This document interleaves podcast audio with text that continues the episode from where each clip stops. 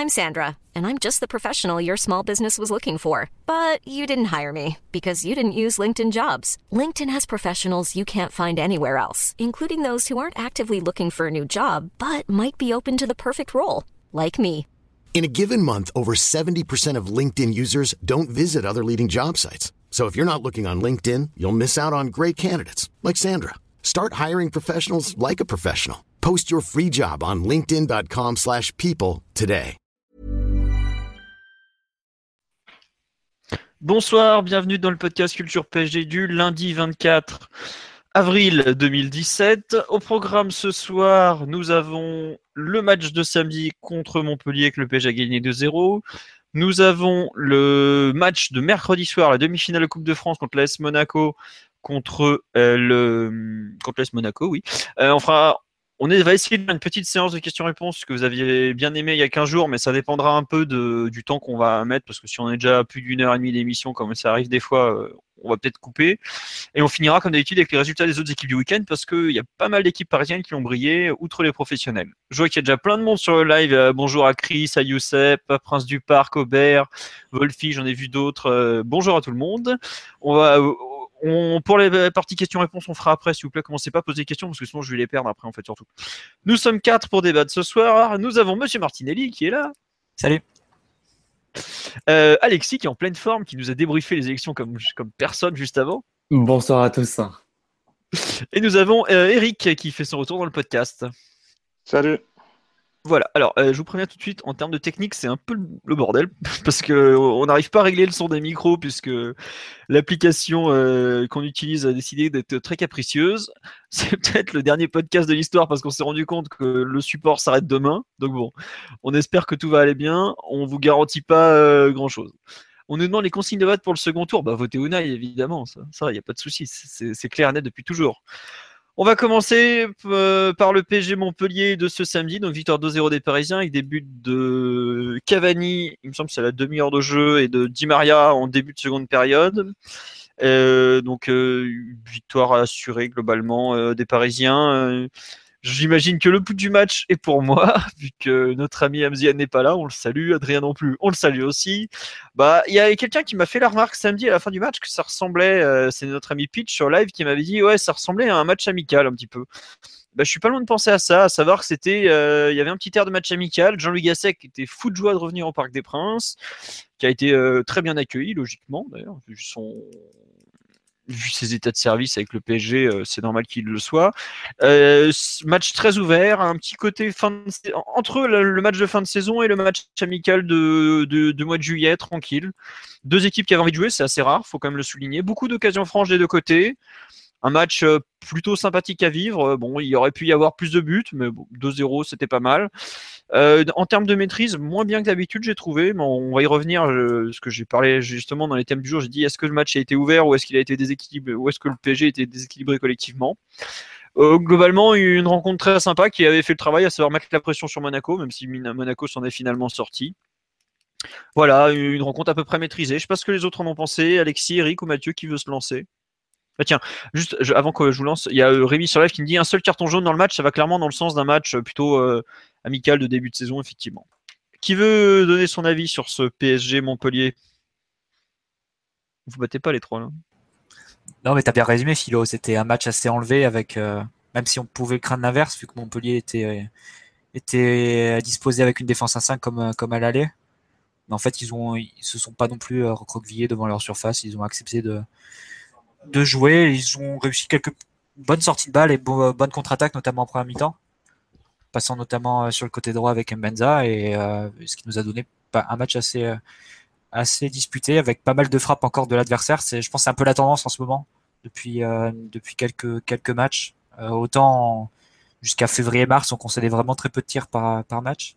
Là, depuis deux deux trois rencontres, c'est l'adversaire passe régulièrement les, les 10 frappes par rencontre, alors que c'était pas le cas jusqu'à présent. Là, Montpellier en a fait 14 quand même. Bon, seulement 4 cadrés.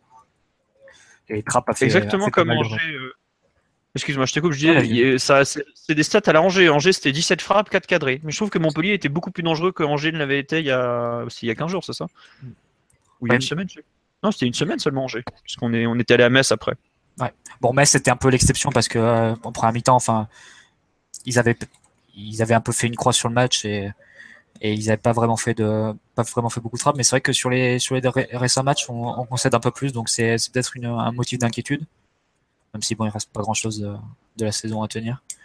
Et sinon, ouais, une bonne victoire. Euh, je sais pas trop l'analyser en termes de championnat parce que le titre ressemble de plus en plus à une chimère, mais c'est euh, ouais, une illusion. Mais mais voilà, une bonne victoire qui sert à au moins assurer la deuxième place vu que Nice a été accroché ce week-end. Tiens, juste, je, je remonte sur live, il y a Prince du Parc qui nous dit ce match m'a fait penser au PSG Bordeaux vers novembre. C'était début octobre, mais je le rejoins un peu. Non, c'était meilleur PSG euh, collectivement. Voilà, ce que j'allais dire. Offensivement, il y a eu effectivement des similitudes, je trouvais qu'un jeu assez offensif, assez emballant côté parisien, mais par contre, défensivement, on avait été bien meilleur contre Bordeaux que ce match-là. On avait euh, notamment en termes de pressing, c'est pas loin d'être le meilleur de la saison, la, capacité à récupérer très haut le ballon contre Bordeaux, on les avait étouffés pendant une heure, une heure et quart. Là, on n'a pas su faire ça non plus euh, ce week-end. Voilà. Euh, Alexis ou Eric sur le match en général avant qu'on passe au perf individuel? Bah, Sur le match euh, en général, j'ai trouvé qu'on a mis un bon quart d'heure à rentrer dans le match. Montpellier a, a pas mal démarré euh, jusqu'à qu'en fait on marque le but hors jeu de, de, Cavani sur une belle action. Sur une nouvelle combinaison d'ailleurs, Maxwell Di Maria que j'ai trouvé, j'ai trouvé très bon mardi. À partir du moment où on a ouvert le score, ça a été un match beaucoup plus ouvert où où on a eu l'impression que Paris a maîtrisé totalement et paradoxalement Montpellier a pas mal d'occasions en, en première mi-temps et puis ensuite le deuxième but de Di Maria rapidement en second mi-temps, le deuxième très joli but d'ailleurs de Di Maria, ça, ça tue complètement le match. Effectivement, ensuite ça pouvait paraître un pas un match amical, mais un, match voilà avec un rythme un, rythme pardon un petit peu un petit peu bas. Je pense que c'est normal. Il y a les matchs qui s'enchaînent tous les trois jours. C'est la fin de saison. Montpellier était quasiment sauvé. Paris, ils peuvent pas jouer tous les matchs à fond en jouant tout, euh, tous les trois jours. Donc, c'est le genre de match qu'on voit souvent en fin de saison, en fait, quand il y a une équipe qui a plus rien à jouer, et puis l'autre, euh, bah, l'autre qui doit un petit peu sauver les mêmes, comme c'est le cas euh, du PSG. Donc, à l'arrivée, ça donnait un match sympa, même si personnellement, j'ai préféré la première mi-temps. La deuxième mi-temps, le deuxième but, ça a vraiment tué le match. Alors que paradoxalement, le PSG a sûrement été meilleur en deuxième mi-temps qu'en première. Tiens, tu as Chris sur le live qui te rejoint. Euh, c'est un match de Money Time de champion simple et efficace.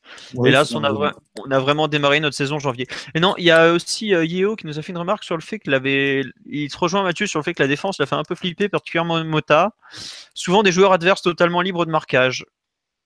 Ça, effectivement, les... défensivement, on n'a pas fait le meilleur match de la saison. Je pense notamment à, par exemple, Silva qui oublie complètement Mounier sur la, première grosse occasion du match au quart d'heure de jeu c'est quelque chose qu'on n'a pas, pas, vraiment, voire pas du tout l'habitude de voir. Quoi. Bah, en, fait, on a quand on regarde bien, on a concédé quand même beaucoup d'occasions, surtout en première mi-temps. Euh, on a failli en prendre un euh, peu après le but avec la barre de, Montpellier sur, euh, sur corner. Trapp, on sort quand même 3-4 dans ce match, peut-être même plus. J'ai pas les stats en tête. Mais franchement, on n'a jamais senti qu'on pouvait perdre ce match ou pas le gagner parce que Montpellier a, a des caractéristiques d'une équipe bah, qui joue bien, qui attaque, mais, mais derrière, c'est quand même euh, hyper fébrile. Donc, on savait que tôt ou tard, Paris allait marquer. Et même si Montpellier marquait, franchement, j'aurais jamais été inquiet parce qu'on sentait à chaque attaque que le PSG pouvait marquer. Hein. Allô? Oui. Oui, pardon, je pensais que j'avais été. Non, non, j'ai fini. Non, non, on n'entend pas Philo, donc. D'accord, je pense que c'est Philo qui a. Euh, c'est Eric qui n'a pas donné encore son avis, donc. Ouais, donc. tu donner. Oui, je veux bien. Euh, en fait, euh, moi, j'ai trouvé que c'était un, match très agréable à suivre. J'ai beaucoup aimé euh, la partie que j'ai plus aimé finalement dans ce match-là, c'était la, la, première demi-heure, parce que j'ai trouvé que on a été assez bon, les a pressés assez haut par séquence et vraiment des, des, phases où on récupérait le ballon à, à leurs 30 mètres très souvent et on les empêchait de ressortir. Mais quand parfois ils ont réussi à casser le pressing, le premier pressing, ils ont réussi à sortir dans le dos des latéraux et donc euh, ça a créé des situations comme la grosse situation justement de Mounier. Après, des occasions franches, à part euh, la tête sur la barre euh, et cette situation-là, je n'ai pas trouvé qu'il y en avait vraiment énormément. Euh, le truc, c'est que on a réussi à mettre quand même pas mal de rythme dans ce match, notamment grâce à Pastore qui était vraiment pas mal et qui a fait jouer un peu tout le monde. Et ensuite, il y a vraiment, j'ai senti une chute physique. Bon, il était 5 heures, c'était plutôt beau, peut-être un peu chaud. Mais bon, globalement, euh, j'ai trouvé que c'était un match satisfaisant avec, euh, et même à certains égards encourageant pour, pour la suite. Enfin, la suite, pas la fin de saison, mais, mais la saison prochaine. Ce que j'ai bien aimé moi dans le match, c'est qu'offensivement, on avait, euh, on avait beaucoup de mouvements. On a vu notamment Pastore et Di Maria se retrouver, euh, enfin pas mal permutés, euh, notamment Di Maria sur les deux occasions coup sur coup autour de la demi-heure de jeu, dont le but. il se retrouve, il se retrouve côté gauche et c'est lui qui est à l'origine des, des, actions avec Matuidi et Maxwell, il me semble. Pastore aussi est allé, est allé pas mal à, à droite aussi. Euh, Matuidi aussi a réalisé un match avec beaucoup de volume devant et il s'est retrouvé dans des positions très avancé, y compris côté droit aussi. Par contre, le corollaire, c'est ou la conséquence, c'est que euh, vu tous les dézonages et vu tous les mouvements qu'il y avait en attaque, vu toutes les permutations, c'est dès que Montpellier récupérait le ballon et était capable de, réussir leurs deux premières passes, à ce moment-là, là, on était éliminé et la défense se retrouvait vraiment exposée avec euh, des joueurs qui n'étaient pas qui étaient pas bien placés pour se replier. C'est comme ça que Montpellier a pu euh, a pu placer pas mal de comptes. Je pense notamment, bah, comme tu l'as dit sur l'occasion de Mounier, c'est Mbenza qui part côté droit bah, typiquement, c'est parce que Pastore sur l'action, il doit se retrouver, euh, il doit se retrouver pas forcément côté gauche, il doit se retrouver dans l'axe ou un peu à droite, et il n'a pas, il a pas la possibilité de revenir et, et de, et de couper le compte. Donc c'est, c'est un peu la, conséquence du, de tout le mouvement qu'on a eu sur euh, offensivement sur ce match-là, c'est que défensivement, ça s'est retrouvé pas mal exposé, notamment sur, en transition, comme on peut dire, réussissait à, à casser un peu le, le pressing à la perte. Finalement, on a vu, euh, je trouve qu'on a vu les, les défauts chroniques du PSG. Enfin, je ne sais pas ce que vous en avez pensé, mais en sens où voilà, dès qu'on attaque à la perte du ballon, euh, bah, il y a Montpellier qui s'est retrouvé à faire des comptes de 50, 60, 70 mètres. Et ça, c'est des défauts qui sont assez euh, chroniques chez le PSG. Sur ce match de samedi, mais on, on, peut citer plein d'autres matchs comme ça, surtout au parc, où à la perte du ballon, tu soulignais Mota par exemple, qui a, qui a, qui a été pas mal à la rue. Euh, à chaque fois qu'on s'est pris des, des comptes sur 50, 60 euh, mètres.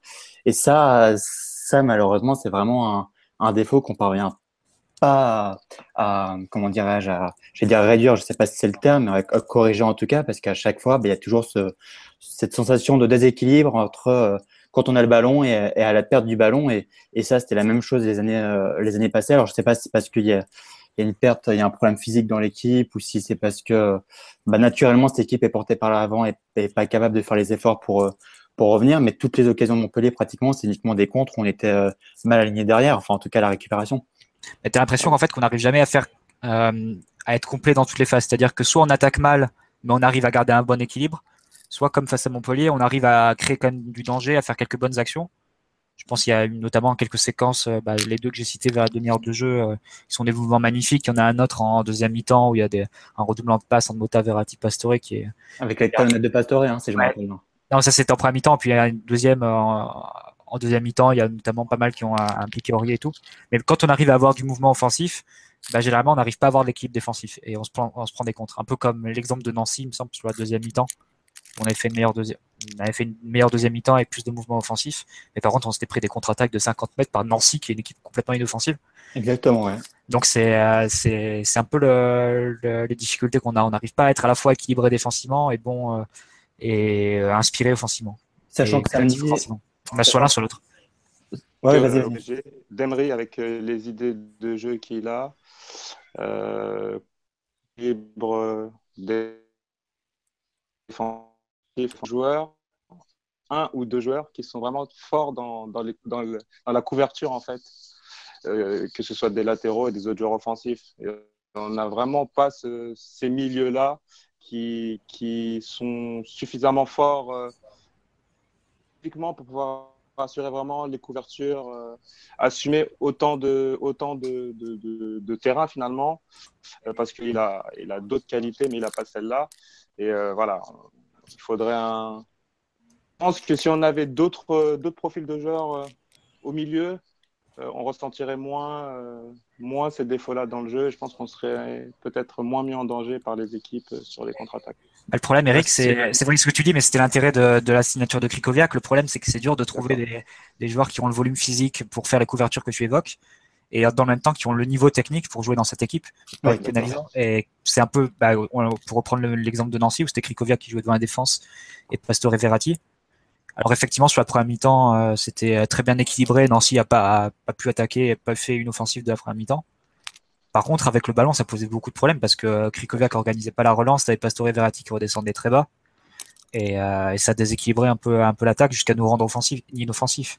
Donc c'est très difficile, je pense, de, de trouver ce, ce, profil de milieu qui est à la fois la caisse physique et le, et le niveau technique pour jouer cette équipe. Et c'est peut-être d'où l'intérêt de placer Rabiot un, peu bas dans l'esprit d'Emery parce que Rabiot, lui, pour le coup, il a vraiment la caisse et il a le, le, le physique pour récupérer pas mal de ballons. Bon après, est-ce qu'il a la volonté et la, et l'application pour jouer ce poste, c'est autre chose. Ouais, c'est sûr.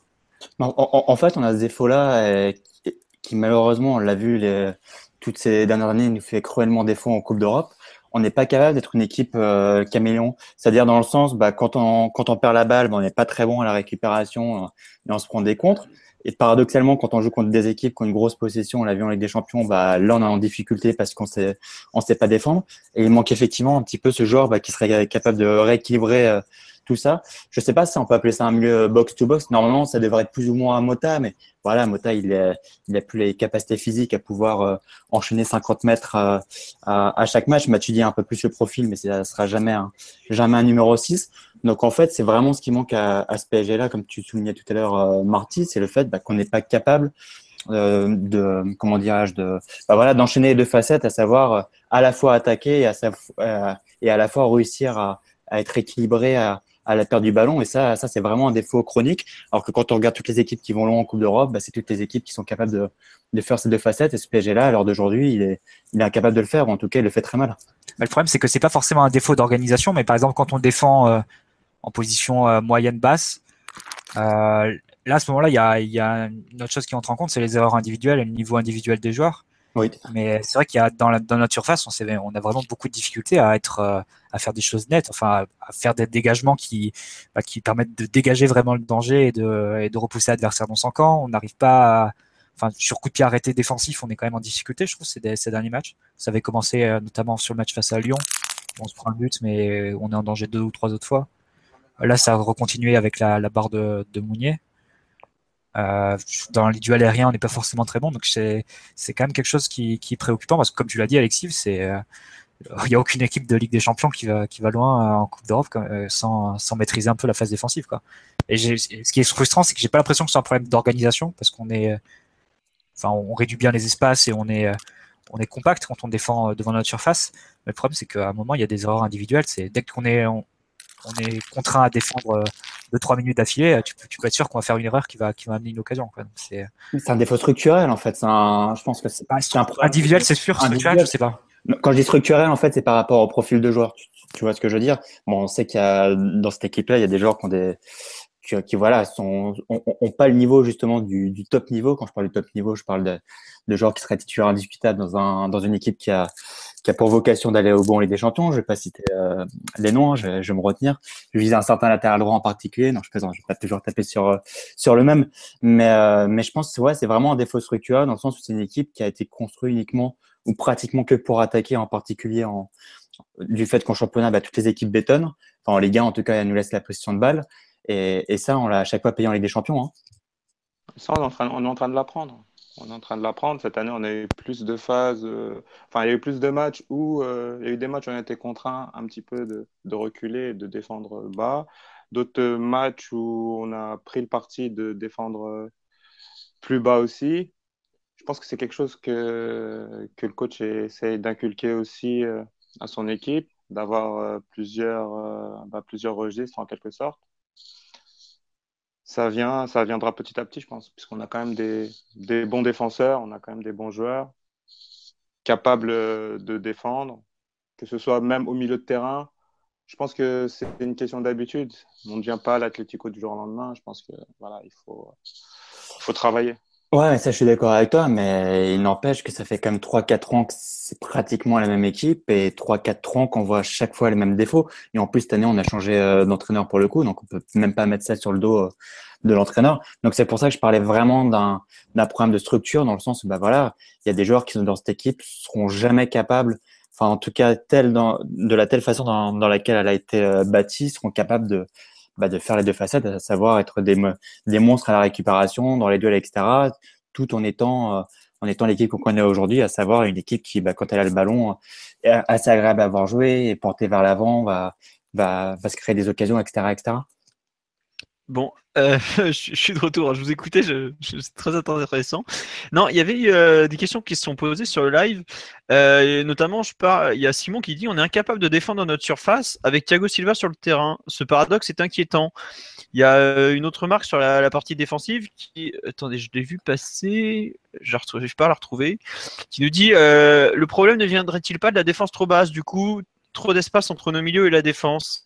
Les Qu'est-ce que vous pensez de ces deux thèses euh, défensives plutôt pour expliquer euh, un peu les, difficultés de ce week-end?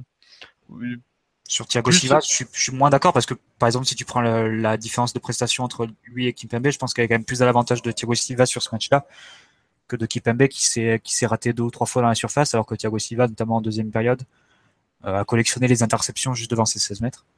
Et après, sur le deuxième point, sur la défense trop basse, j'imagine que c'est quand on joue, quand on a le ballon ou bien quand on le perd assez haut sur le terrain et que, la défense suit pas le pressing des milieux et des attaquants. J'imagine que c'est ça le sens de la question.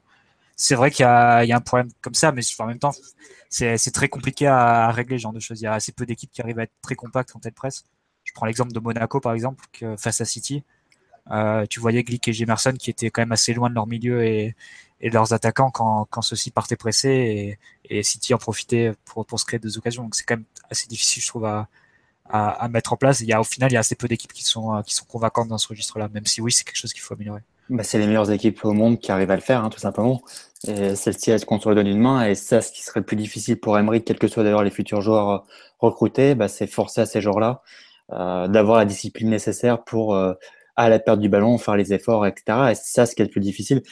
le faire sur un mois ou deux, c'est pas très compliqué. Le faire sur toute une saison, ça l'est. et encore une fois, j'insiste là-dessus, mais en Ligue 1, le fait qu'on soit à chaque fois archi dominateur dans 9 matchs sur 10, forcément, ça pas, enfin, ça pas, ça entraîne pas en tout cas à avoir cette, euh, cette rigueur nécessaire qui nous attend manquer en Ligue des Champions. Bien, c'est qu'on va avoir un test face à Nice euh, ce dimanche, face à une équipe qui euh, qui est peut-être celle avec le PSG qui s'obstine le plus à relancer court et à repartir de derrière. Donc je pense que pour le coup, le, plan du PSG, ça sera de, ça sera d'aller les chercher haut et de, de, les presser. Donc on verra bien ce qui, on a réussi à régler certains, certains aspects ou si, euh, si on est encore un peu, un peu incohérent dans, dans certains. C'est quand même supérieur individuellement à Nice, tu vois. Normalement. Non, mais par exemple, tu vois, l'aller, on les avait quand même pressés alors qu'on n'était pas dans un, pas dans un bon moment, alors que eux étaient quand même dans un moment euphorique. On les avait quand même bien pressés. On avait fait une très bonne première mi-temps, même si le score ne reflétait pas du tout euh, la physionomie. Donc je pense que dimanche, ça sera un bon test pour voir si, où on en est au niveau de notre pressing. Bah, au niveau du pressing, oui, euh, pour une fois, on pourra s'en servir, quoi. C'est rien que ça, déjà, c'est ça nous est pas arrivé souvent en Ligue 1 cette saison, quoi. Enfin, après, euh, je, dis quand je dis s'en servir, c'est vraiment euh, pouvoir mettre en place une récupération haute, parce qu'effectivement, Nice, c'est une des rares équipes qui joue comme ça. Bon, on verra. on se moque demain sur live, on dit, je vous propose de passer aux prestations individuelles, parce que le match ouvert au PSG déséquilibré collectivement, j'ai l'impression qu'on y a un peu répondu maintenant demande si les podcasts sont sur iTunes. Oui, les podcasts sont sur iTunes. Il suffit de regarder dans la brève qui annonce le podcast, euh, c'est indiqué comment récupérer le, lien. Euh, sur les prestations à tenir, quel joueur vous voulez euh, mettre en avant d'un point de vue positif ou négatif? Eric, toi qu'on a moins entendu. Ouais, Alexis, je t'entendais déjà parler, mais non. Non, non, non, non j'ai rien dit, j'ai rien dit, j'écoute. je t'imaginais déjà te lancer. Dans... Attends un peu. Eric, il y a un joueur dont tu as envie de parler ou, ou pas d'ailleurs? Oui. Vas-y, je t'en euh, prie. J'ai envie de parler de, Thiago Motta euh, parce que c'est un joueur que j'aime beaucoup. D'abord, et aussi parce que c'est vraiment un joueur, euh, c'est vraiment, ce sera vraiment un poste clé pour, auquel il faudra penser dans le futur. Il faut vraiment un milieu de terrain parce que Mota, il est vraiment exceptionnel pour organiser le jeu. Il a une science du jeu qui est vraiment incroyable. Parfois, on le voit se placer, euh, il, sait se placer, il, sait se placer, il sait couvrir, il sait sentir où le ballon va, arriver pour pouvoir le récupérer, etc. Mais c'est vrai qu'il est trop en difficulté quand les, quand les joueurs arrivent face à lui, ça devient vraiment très compliqué. Et euh, à ce niveau-là, contre Montpellier, ça va. Mais vraiment, pour l'avenir, il va falloir penser à trouver d'autres solutions au milieu de terrain. Sur sa performance globalement, moi, je la trouve euh, plutôt bonne. Maintenant, c'est vrai que voilà, il a les, défauts de son âge. Hein. il est plus tout jeune. Mais euh, voilà, je trouve vraiment que c'est un joueur, euh, c'est un poste essentiel, c'est un joueur essentiel. Mais euh, voilà, ce genre de match montre à la fois ce qu'il sait très bien faire et bah, les problèmes liés à son âge avancé. C'est vrai qu'on a 36 Ouais, ouais, je crois qu'il en a 34 là. Il me semble qu'il aura 35 au mois d'août. Il va bientôt 35 ans. Voilà. Bah effectivement, comme tu le dis, c'est un joueur dont on se rend compte de l'importance euh, quand il est là, quand il est pas là. Mais sur un match comme euh, Montpellier, je trouve que la première mi-temps, la vitesse des contres Montpellier euh, lui a quand même fait super mal. Je, je trouve qu'il il était vraiment vraiment en difficulté sur ce genre de, de transition rapide. Alors après, le PSG s'évite souvent ce genre de compte parce qu'on arrive à récupérer assez vite le ballon, mais il y a quand même une partie euh, vitesse, mobilité qui, qui, commence vraiment à être voyante. Autant euh, à une époque, je trouvais qu'il arrivait à la limiter, autant là, euh, ça devient compliqué. Je pense que Alexis, il me semble que tu étais au stade. Bah. Ça se voyait du stade le problème de mobilité Ou pardon, ou Eric, toi peut-être aussi tu étais d'ailleurs? Après, non, j'y étais pas, mais voilà, j'ai vu. mais on peut aussi se poser la question de savoir si ce joueur-là est suffisamment protégé. il y a deux ans, on voyait Pirlo qui avançait plus mais il avait deux, il avait deux milieux à côté de lui qui arrivaient à le protéger aussi. Donc, euh, voilà. Euh, la question est de savoir s'il faut remplacer Mota à tout prix ou s'il faut essayer de travailler pour que justement les défauts de Mota soient, soient un peu moins. Il y a toujours des choses à faire. Euh, Alexis ou Mathieu, vous voulez réagir sur le, cas Mota contre. Juste une chose sur Mota, je pense pas que ça soit le coupable de nos problèmes d'équilibre. Effectivement, il a un âge qui fait ce que je disais tout à l'heure, pour enchaîner les courses 50 mètres, c'est un petit peu compliqué. Moi, je reste persuadé que euh, la meilleure solution pour le PSG, je pense qu'il est parti pour rester euh, Mota, mais ça, ça veut dire quoi? Ça veut dire que le PSG est incapable de le remplacer, mais sans, sans lancer la pierre aux dirigeants qui sont pas des monstres de, de prévision. On l'avait avec le cas, le Ibra. Mota, il a un profil tellement particulier en Europe que quoi qu'il arrive, il sera difficile, pour ne pas dire impossible à remplacer, puisque je vois aucun joueur sur le marché disponible qui a, qui a son profil. Donc, si jamais Mota part, a priori, ça sera sa dernière saison, au moins son avant-dernière saison, le PSG sera contraint ou sera obligé de changer, non pas de philosophie de jeu, mais en tout cas de, façon de jouer. on, on pourra plus jouer de la même façon, ça c'est sûr et certain. Tiens, juste sur le live, on nous dit, euh, Bundy nous dit, on trouvera pas un autre Mota, faudra changer de, système sans lui. Le problème de pressing vient de Mota justement. Et t'as Chris qui nous dit, je la sens pas la saison de plus pour Mota. Ben, aujourd'hui, euh, la personne qui veut le plus que Mota reste un an de plus, c'est Unai Emery, parce qu'il se rend compte qu'il a sur certaines euh, phases de jeu, sur certains profils de match, il est unique. Euh, en Europe, il n'y en a pas beaucoup des comme lui. Euh, Pitch, le nom, est-ce que le même profil que Mota existe Ah oui, tu as, la version 2.0 qui joue au Barça, qui s'appelle Sergio Busquets, qui coûte encore plus cher et qui est, impossible à attirer à Paris. Il y en a quelques-uns. Weigel du Borussia se rapproche, mais même Weigel, aujourd'hui, on en parle beaucoup. Dans l'orientation, il y a des années-lumière de Mota encore. Il est encore bien, bien, bien, bien loin.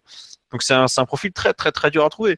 Même on en parlait à une époque, euh, Jorginho ou, ou Alan Napoli, euh, Mathieu, Alexis qui suivent la Serie A euh, pourraient en parler. Euh, bon voilà, c'est pas c'est, trois, trois, allez, je vais peut-être pas dire trois crans en dessous, mais un voire deux crans en dessous quand même. Bon, ça va pas être simple de, de remplacer Mota. Je, pense que ouais, le PSG, pas pour rien qu'Unai Emery euh, commence à placer Rabiot en 6 parce que c'est une solution qui, qui est à la fois facile et plus plus simple à développer peut-être. Non, mais je pense que Mota garde son, son intérêt et son utilité dans certains types de rencontres et face à certains types d'adversité. Et pour le coup, j'ai trouvé notamment en deuxième mi-temps, on avait plus de ballon et, euh, et où Montpellier était pas, était pas toujours très dangereux en contre, enfin moins dangereux qu'en première mi-temps. Euh, on a quand même eu des séquences euh, avec le ballon qui étaient euh, qui pas loin de l'exceptionnel. Enfin, entre Mota, Verratti, Pastore, ça, ça jouait à une touche, deux touches maximum, ça, ça faisait avancer le jeu. Plus Di Maria qui venait s'intercaler entre les lignes. J'ai souvenir aussi d'une passe en une touche de Mota vers Maxwell d'un renversement de jeu qui était, euh, qui était vraiment euh, parfaitement réalisé et à la portée de pas beaucoup de joueurs. Donc c'est sur ce type de d'adversité, d'opposition qu'il est encore euh, est encore très utile, même si évidemment, comme l'a dit Eric, si, si tu lui demandes de, quand il se retrouve exposé avec des contres et si tu lui demandes juste à lui de, si tu comptes que sur lui pour pour équilibrer ton système et, et réaliser les couvertures sur le plan défensif, euh, effectivement, là, tu, tu, te mets un peu le doigt dans l'œil parce qu'il est pas, il est plus capable de le faire. Même si je sais même pas s'il a déjà été capable de le faire, vu que ça a toujours été un joueur qui était assez lent, euh, sans ballon, mais, mais rapide avec.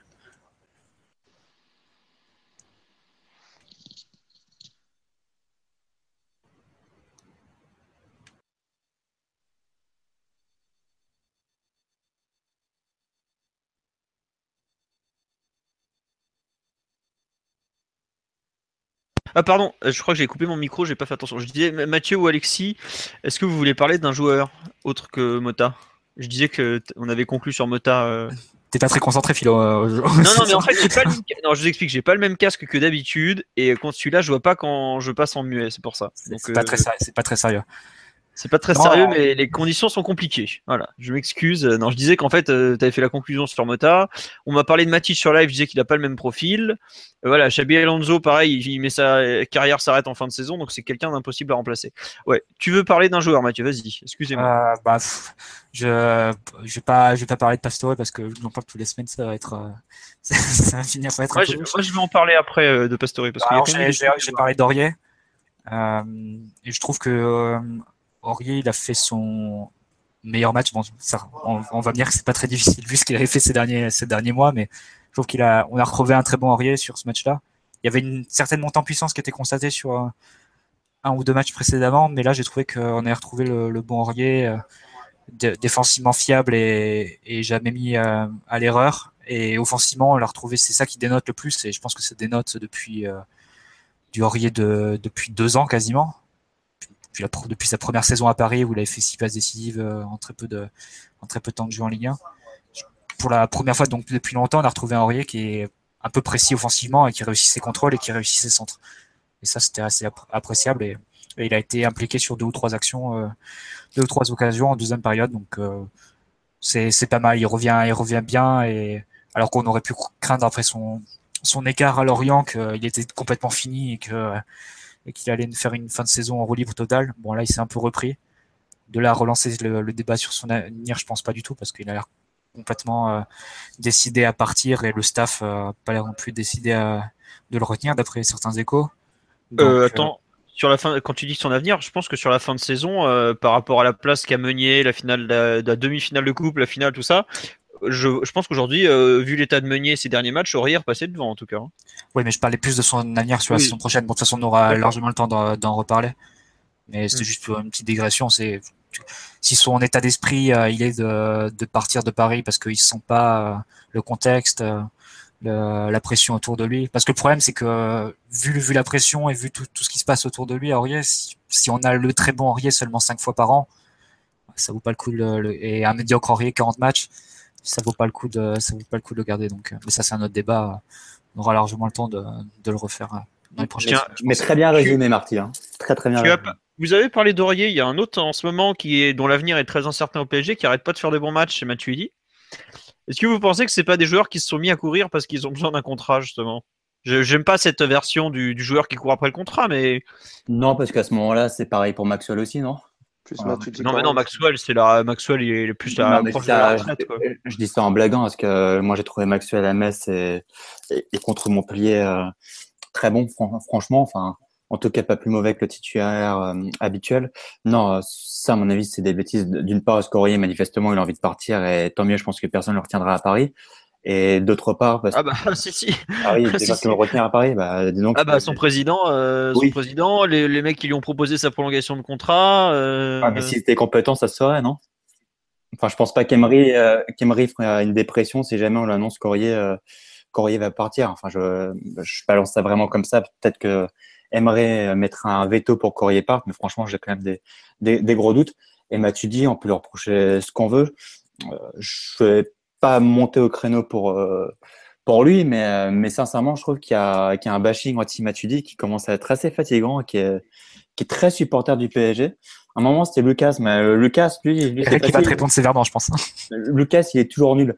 Matuidi, on sait tous qu'il a des grosses limites, que c'est un footballeur qui en soi devrait pas être titulaire dans une équipe comme le PSG qui vise la Ligue des Champions. Mais jusqu'à la preuve du contraire, on a été incapable de trouver un titulaire meilleur que Matuidi, ou en tout cas aussi régulier que lui. Et jusqu'à preuve du contraire, quand on voit qu'on n'est même pas capable de remplacer euh, Mota, ou en tout cas, on n'a aucune envie de changer notre façon de jouer, Matuidi, quoi qu'on en dise, il a un profil qui est atypique au PSG. Alors, je ne dis pas qu'il doit être titulaire indiscutable comme c'est le cas euh, actuellement au PSG, mais s'il y a bien un joueur qui est capable de courir, c'est probablement la meilleure chose qu'il fait euh, dans, cette équipe, c'est bien Matuidi. Ensuite, on peut leur reprocher ce qu'on veut. Il n'empêche que malgré toutes ces lacunes techniques, et ça, ça pose un autre débat, mais on en a déjà parlé euh, beaucoup de fois, il me semble quand même que c'est le milieu de terrain du PSG qui marque le plus de buts. Donc, soit Matuidi est vraiment très fort, soit ça peut, malgré toute sa médiocrité euh, technique, soit ça pose vraiment des problèmes sur les autres qui sont incapables de, de marquer des buts. Donc, tout ça pour dire que voilà, euh, que Matuidi en soi soit pas intouchable au PSG, c'est la moindre des choses vu ses limites techniques. Maintenant, tout le temps lui taper dessus comme comme l'homme qui est responsable des débords du PSG ou de son irrégularité et du fait qu'on soit pas au top en, en Ligue des Champions, je trouve que c'est franchement très très réducteur. Est-ce que c'est tous les jours courait comme tu dis bah, Peut-être qu'on aurait moins de problèmes d'équilibre par exemple. Non, mais Matuidi, on l'aime bien, mais voilà, les contrôles américains, il y en a marre. je veux dire, à un moment donné, Matuidi, c'est un bon joueur qui donne tout pour le PSG, ça c'est une chose. Mais euh, si on veut avancer, ce ne sera pas avec des Matuidi.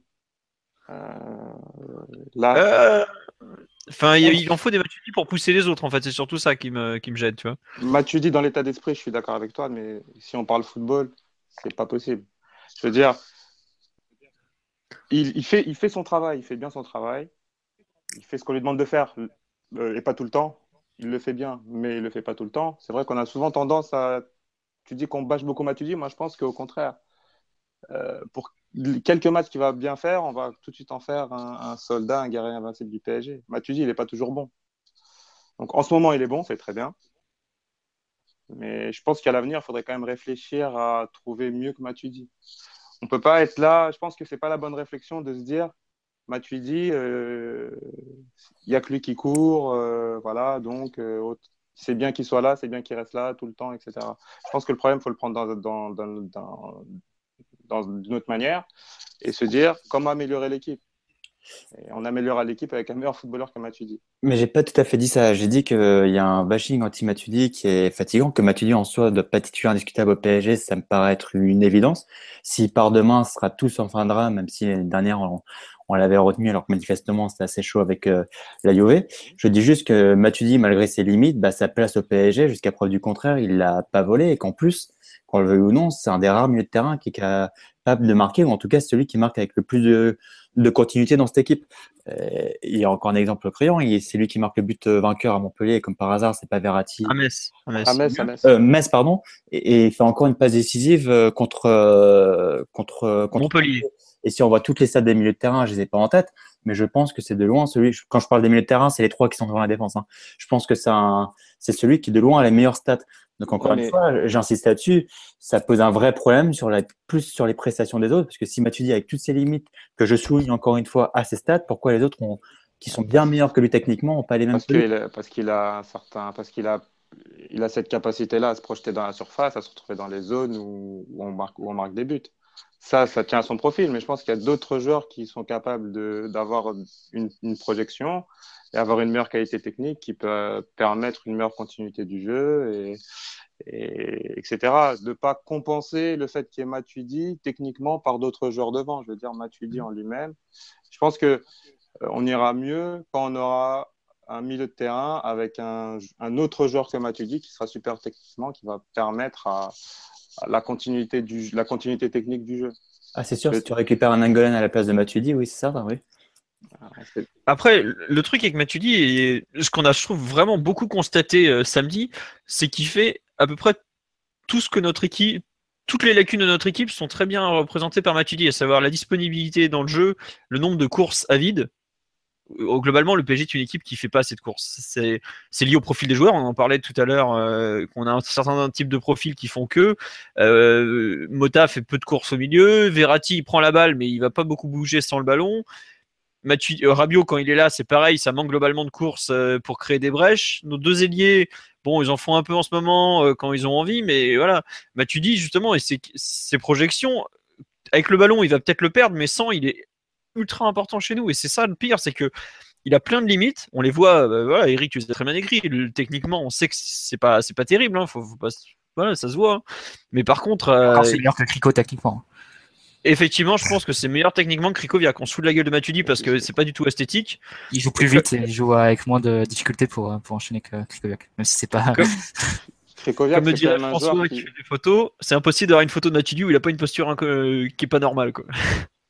Bon, oui, excuse-moi, Eric. Non, je disais juste que Krikoviak, c'est un joueur qui est dans le trou total au PSG, mais voilà, euh, c'est quand même quelqu'un qui, qui, a su jouer au football. Euh, voilà, c'est pas, c'était pas un tocard avant. Ça l'est devenu euh, apparemment par, la, par ce qui, s'est passé au PSG pour lui. Il est vraiment au fond du trou, le joueur. Donc, c'est, vraiment compliqué de dire que Krikoviak, il ne sait pas jouer au foot parce que cette année, il arrive plus, il met plus un pied devant l'autre. C'est-à-dire, voilà. c'est une erreur il est arrivé au mauvais moment. Il est dans une... S'il est arrivé, comme tu dit, au début du projet, il aurait pu progresser et trouver sa place petit à petit. Mais il est arrivé à une époque euh, où l'équipe est déjà en place et où il a pas, il peut pas, il peut pas s'appuyer sur autre chose que que ses qualités qu'il est censé apporter, qu'il a du mal à exprimer. Aujourd'hui, tu passes de Mota à Krikoviak, tu vois le gouffre euh, entre les deux. Non, c'est Après, le casting, c'est tout simplement, c'est pour les deux d'ailleurs.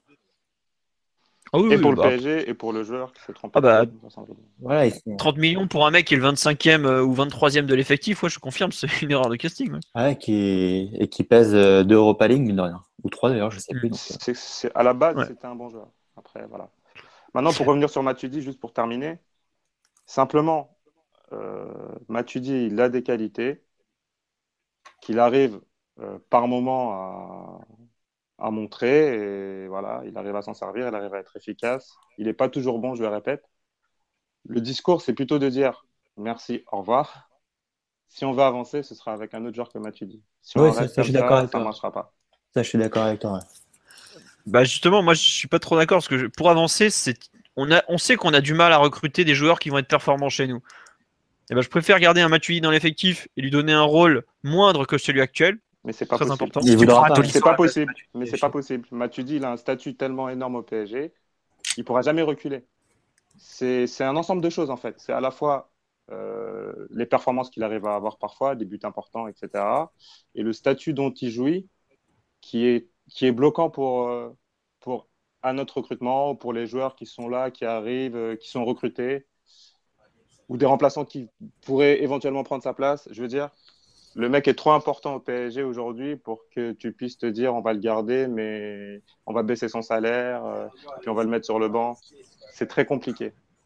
Autant dire merci au revoir, à mon sens. Philo, tu penses que si on fait un, un, un Tolisso à la place de Matuidi, si tu le remplaces l'un par l'autre, tu gagnes ou tu perds à euh, ouais, sauf que là, tu me cites Tolisso, par exemple. Tolisso, il va pas venir au PSG en concurrence directe avec Rabiot au nom de la Coupe du Monde. Rabiot, s'il est, s'il est mis 6. Rabiot, il veut pas jouer 6. mais si tu fais. Euh, euh, enfin, tu vois, moi, ce qui me gêne, Mathieu dit, c'est qu'on a un vestiaire qui a déjà perdu un mec d'expérience avec Ibra. on a perdu un deuxième avec David Luiz. Non, moi, c'est plus par rapport au vestiaire qui me, que ça me gêne. Je suis sûr qu'honnêtement, tu vois à quel point il a envie de rester à Paris, le mec. Il a compris que l'étranger, la porte lui était. Ça lui est probablement passé sous le nez l'été dernier. Un an de la Coupe du Monde, je suis pas sûr qu'il ait envie de partir. Non, mais euh, clairement, il attend une meilleure offre salariale du club, c'est tout. Mais euh, voilà, et je pense même qu'avec un salaire réduit, si tu lui proposes deux ans, euh, je serais pas surpris qu'il signe, quitte à accepter. Et voilà, après, Emery, tu, euh, Emery tu sais très bien que en début de saison, tu mets jamais titulaire. Donc, personne rêve de mettre dans tes compos de l'été où tu es là, tu te montes le bourrichon comme un âne. Personne n'a envie de mettre Matuidi dans le 11 de départ, mais qui finit toujours par jouer ses 45 matchs dans la saison parce que déjà, il est jamais blessé en termes d'hygiène de vie, il est impeccable et c'est pas le cas de tout le monde dans l'effectif, vous le savez aussi bien que moi. Euh, il est toujours dispo, il rendra des services. Cette année, on l'a fait jouer lié gauche et il a, il a dépanné, il a été plus qu'honorable dans la plupart des matchs. Moi, j'avoue que le, perdre un mec euh, aussi important, ça me, ça me gêne un peu. Même si je comprends très bien les arguments d'Eric et il a raison, c'est dur de le rétrograder dans la hiérarchie. Après, la hiérarchie, elle se fait sur le terrain. Si Rabiot il joue, il est meilleur que lui, ben, bah, tu dis, il aura rien à dire. C'est ça aussi. Regarde, euh, Lucas il gueule parce que euh, il, joue pas assez, mais il a dit Maria à son poste. Qui sait qui a envie de lui dire euh, Personne lui trouve de la crédibilité quand il se plaint? Bah avec Matuidi, ça sera pareil. Si le mec devant lui est meilleur, bah ça sera comme ça. Le problème c'est que jusque là, on n'a pas vu en Rabiot un joueur aussi particulier que ce qu'on aurait souhaité. Je repense notamment à PSG Marseille début fin octobre. On met le trio Rabiot, Mota, Verratti, tout le monde s'attend à ce qu'on fasse un bon match. Résultat, on fait une des plus mauvaises prestations de la saison à domicile et le grand gagnant, bah, c'est encore Matuidi qui était pas là et qui rentre une demi-heure, qui fait une bonne entrée. C'est ça le souci quoi. Et j'avoue que vu les persos, j'ai aucun comment dire, aucune confiance dans le, recrutement actuel. Euh, j'avoue que Oui, tu préfères ne pas perdre un joueur si t'es pas sûr. Exactement. Voilà. Et si j'avais déjà le même raisonnement l'année dernière pour Ibra en mode, on sait ce qu'on a, on va voir ce qu'on va gagner. On a gagné Ben Arfa RSC. Je crains le pire avec euh, l'après Matuidi. Disons que je trouve qu'on a beaucoup de d'achats à faire cet été, d'achats importants.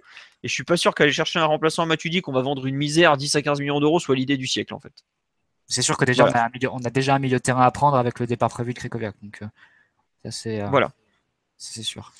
En tout cas, le... ce qui est sûr, ce qui est sûr en fait, c'est qu'il faut faire un, il faut, il faut recruter ce, milieu de terrain qu'on n'a jamais recruté et qui va apporter quelque chose. Après, si tu arrives à garder. Euh, enfin, le départ de Matuidi, après, c'est pas spécialement une priorité, en effet. La priorité, c'est vraiment de ramener quelqu'un. Maintenant, moi, je me demande dans quelle mesure tu peux ramener quelqu'un et, garder Matuidi. après, moi, si je devais ramener quelqu'un, Eric, le truc, c'est que je le prendrais pas relayeur gauche, où tu as déjà deux joueurs voire Pastore qui peut y jouer, mais plutôt un relayeur droit où tu as Verratti et le Grand Désert.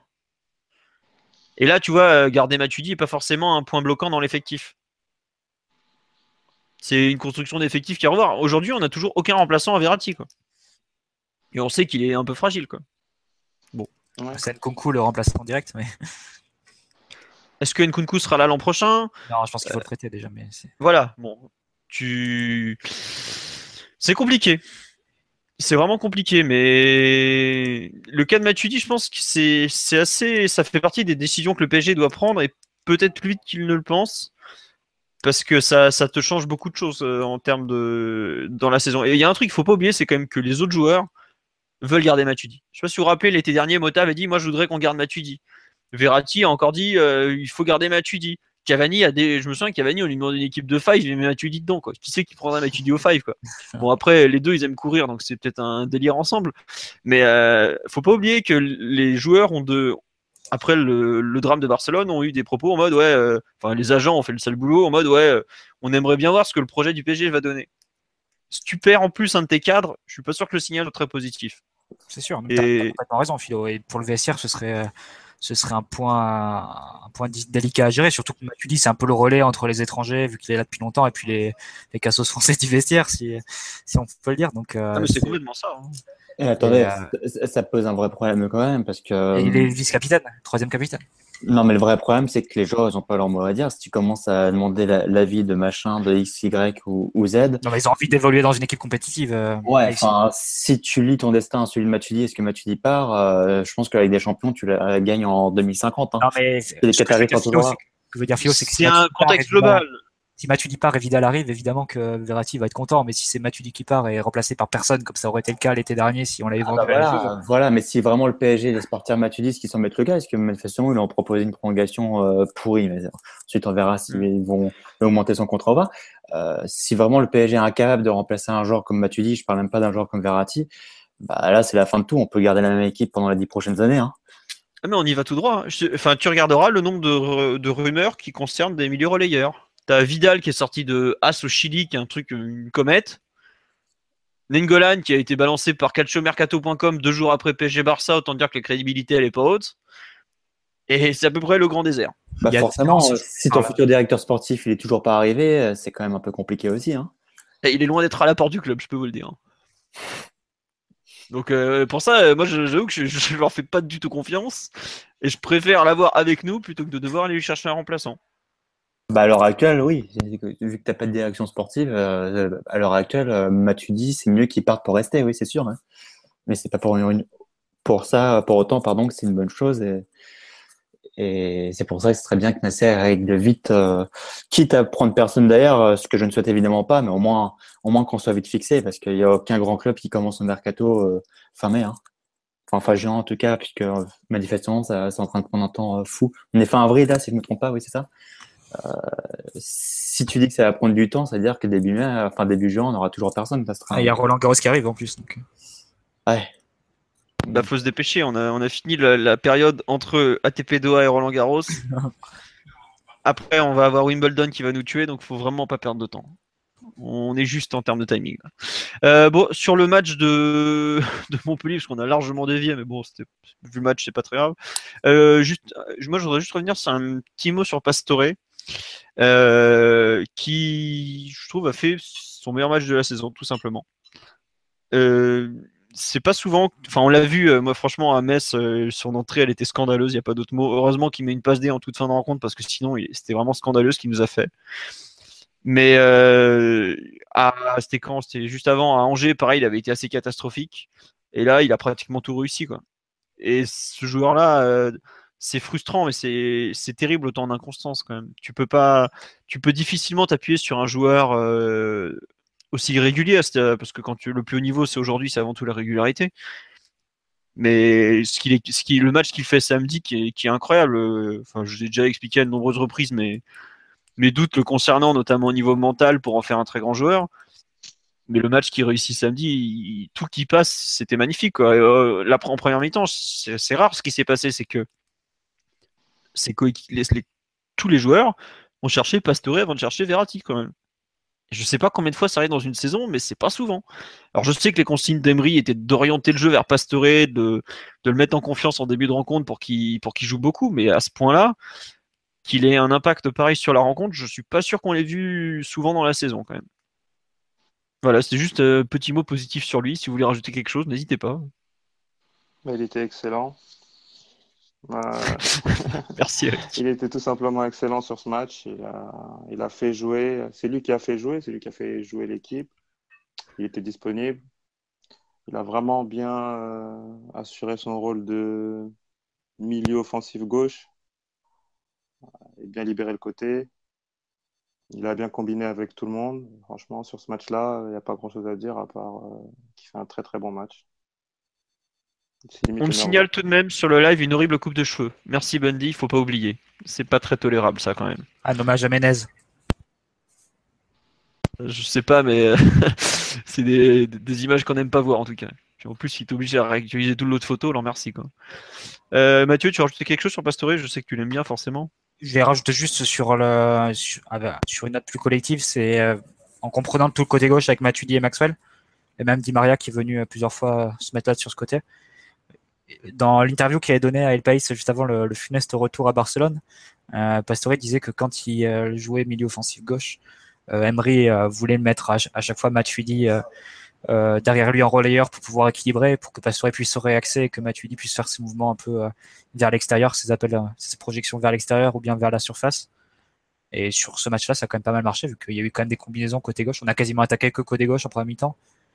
On a fait quelques combinaisons qui étaient quand même de, de, de haute volée et euh, en première mi-temps et notamment avec le concours aussi de Maxwell qui, euh, qui comme l'a dit Alexis, a été, euh, a été excellent. Donc voilà, Pastore, je pense que c'est aussi un baromètre du collectif. C'est c'est pas un joueur qui peut qui peut briller de lui seul quand, quand les quand les joueurs à côté sont sont sont pas dans un bon jour non plus ou que quand toute l'équipe est mise en difficulté par l'adversaire. Donc quand l'équipe est bien collectivement, Pastore a plus de chances de faire un bon match. Et c'est vrai qu'on nous parle de la rechute sur live, mais bon, ça malheureusement, euh, ça fait partie du joueur aujourd'hui. Et est-ce que, euh, est-ce que ça va continuer ou pas? Bon, il avait pas mal enchaîné. Ça, je pense que c'est des, c'est des choses qui sont normales. Après, il faudra voir combien de temps il est resté en dehors, mais s'il rate, rate qu'une semaine. Pour l'instant, on est parti sur une semaine. Et même, euh, je sais plus qui en a reparlé là cet après-midi, un, certain seulement pour samedi, pour dimanche. Pour, l'instant, c'est qu'une semaine? Ouais, pour l'instant. Ah, bah, ça veut dire saison terminée alors. T'es de mauvaise foi, Alexis. je, demande, le ban d'Alexis du, podcast. Intolérable, c'est propos. Euh, non, on a l'habitude de ces multiples provocations. Monsieur est tout transier, tu le sais bien. Euh, bon, allez, on a fait le tour sur ce PSG Montpellier. Juste un petit point course au titre. Le, bah, euh, la mauvaise nouvelle du week-end, c'est évidemment le. Ah, notre ami pas obligé de faire un course au titre à chaque match. Hein. Philo, c'est plus la peine. Non, mais Franchement, le, bah, le Lyon-Monaco d'hier soir, il a fait mal. Quoi. Déjà, on voit l'équipe lyonnaise, il n'y a que des peintres. Euh, il nous a envoyé euh, JPM, la Mateta, euh, au, casse-pipe, alors qu'il il jamais joué, enfin, il avait, il jamais été titulaire en Ligue 1. Bon, voilà, on savait que ça, Lyon allait pas faire un gros match en ayant joué 120 minutes en Turquie, mais bon, on va dire que l'ASM a quand même eu pas mal de chance au niveau du calendrier sur ce match. C'est malheureusement la, conclusion qu'on en tire parce que tu, tu, tu joues un match énorme de Ligue des Champions dans la semaine. Tu avais une seule équipe du championnat qui avait un calendrier encore plus pourri que le tien et tu la joues. Quoi. Et bah voilà, nous c'est, nous on n'a pas eu forcément cette chance à chaque fois, mais bon c'est comme ça, on verra ce que ça donne. Il reste donc 4 matchs pour Paris, 5 pour Monaco.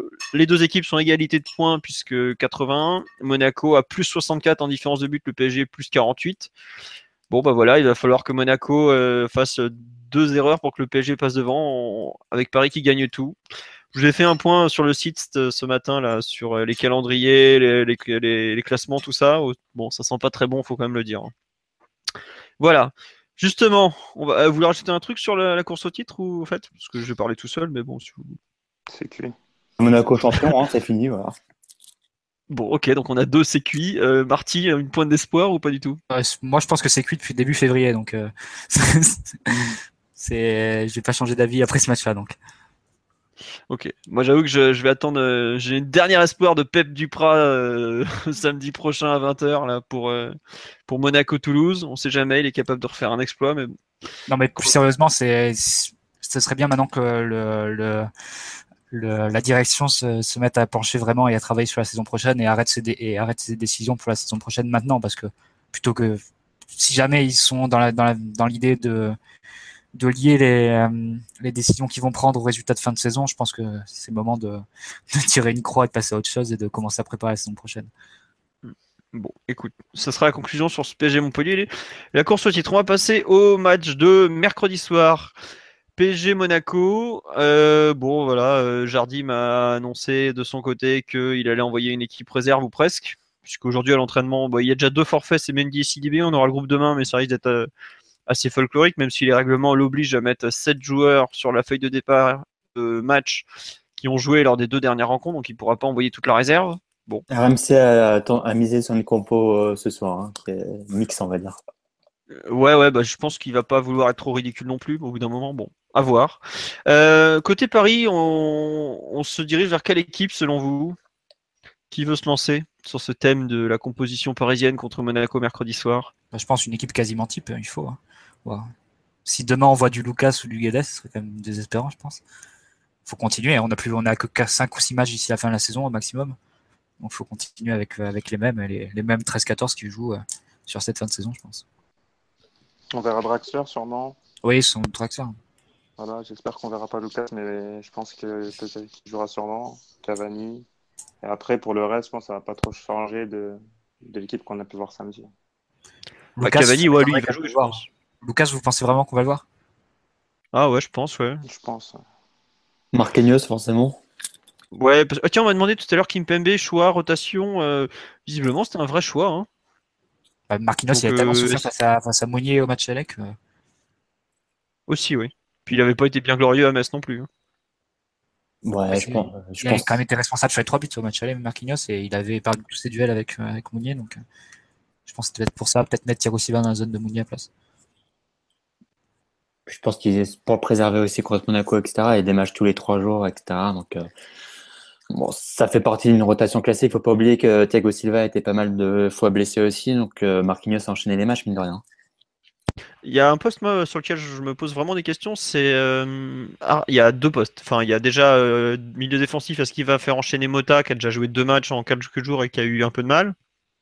Et surtout poste derrière droit, est-ce qu'il va remettre Meunier ou est-ce qu'il va garder Aurier? C'est